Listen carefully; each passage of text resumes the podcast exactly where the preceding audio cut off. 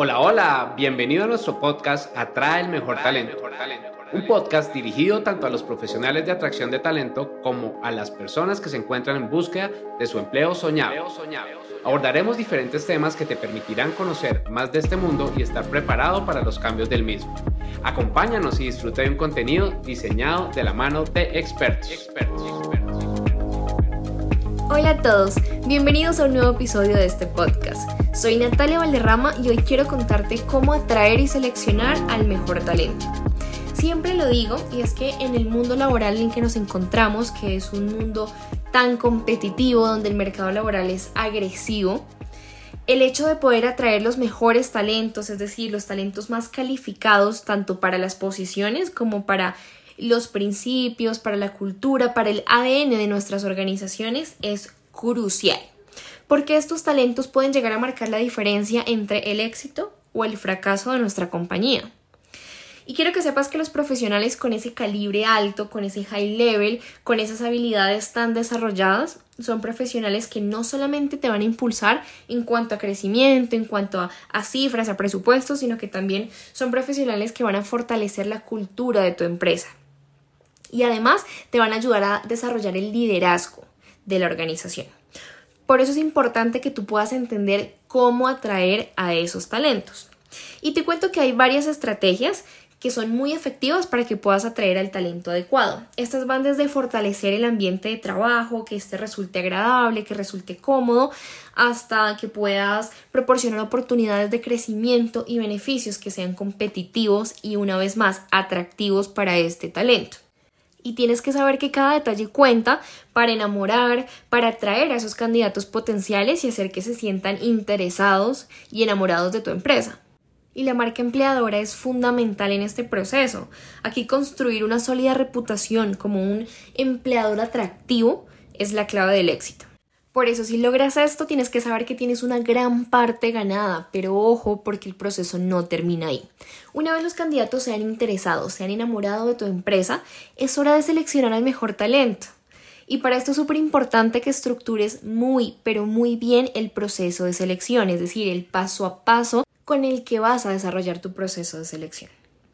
Y este puede ir desde la revisión de las hojas de vida, hasta las entrevistas, pasando por pruebas, tanto técnicas como de habilidades blandas. Y aquí no importa el proceso, lo que importa es que lo estructures pensando en las necesidades reales de la posición y que sepas que cada paso que definas va a ser crucial para que puedas asegurar realmente que estás seleccionando a las personas adecuadas, al mejor talento, al talento ideal para tu posición.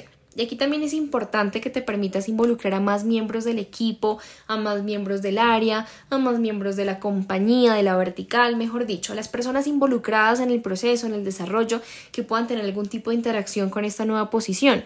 ¿Para qué? Para que puedan proporcionarte una perspectiva mucho más completa.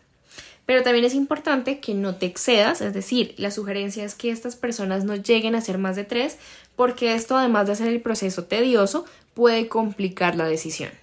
Por ejemplo, aquí te quiero contar cómo en el Human to Human Hub diseñamos nuestro proceso de selección para que fuera innovador, para que fuera disruptivo y sobre todo para que no fuera tan extenso y tedioso para nuestros candidatos.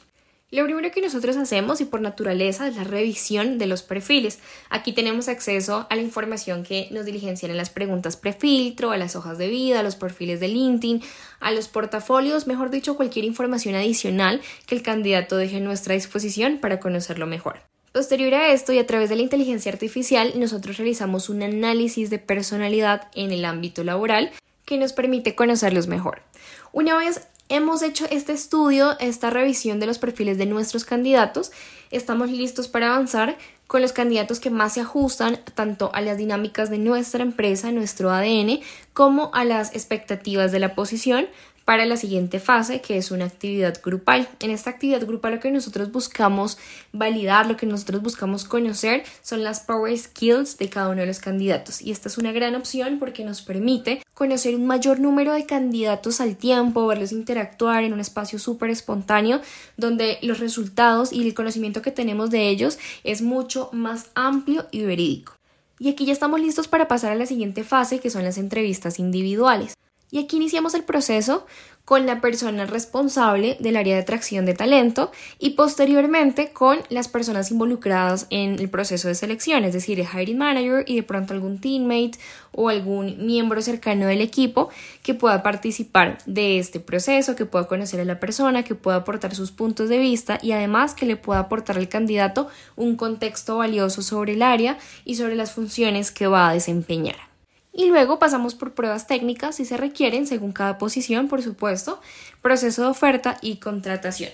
Pero quiero que nos detengamos un momento en la parte de las entrevistas porque estas son fundamentales para identificar a los candidatos más adecuados. Es decir, ese es el momento donde nosotros vamos a obtener el mayor volumen y la mayor calidad de la información para poder tomar la decisión.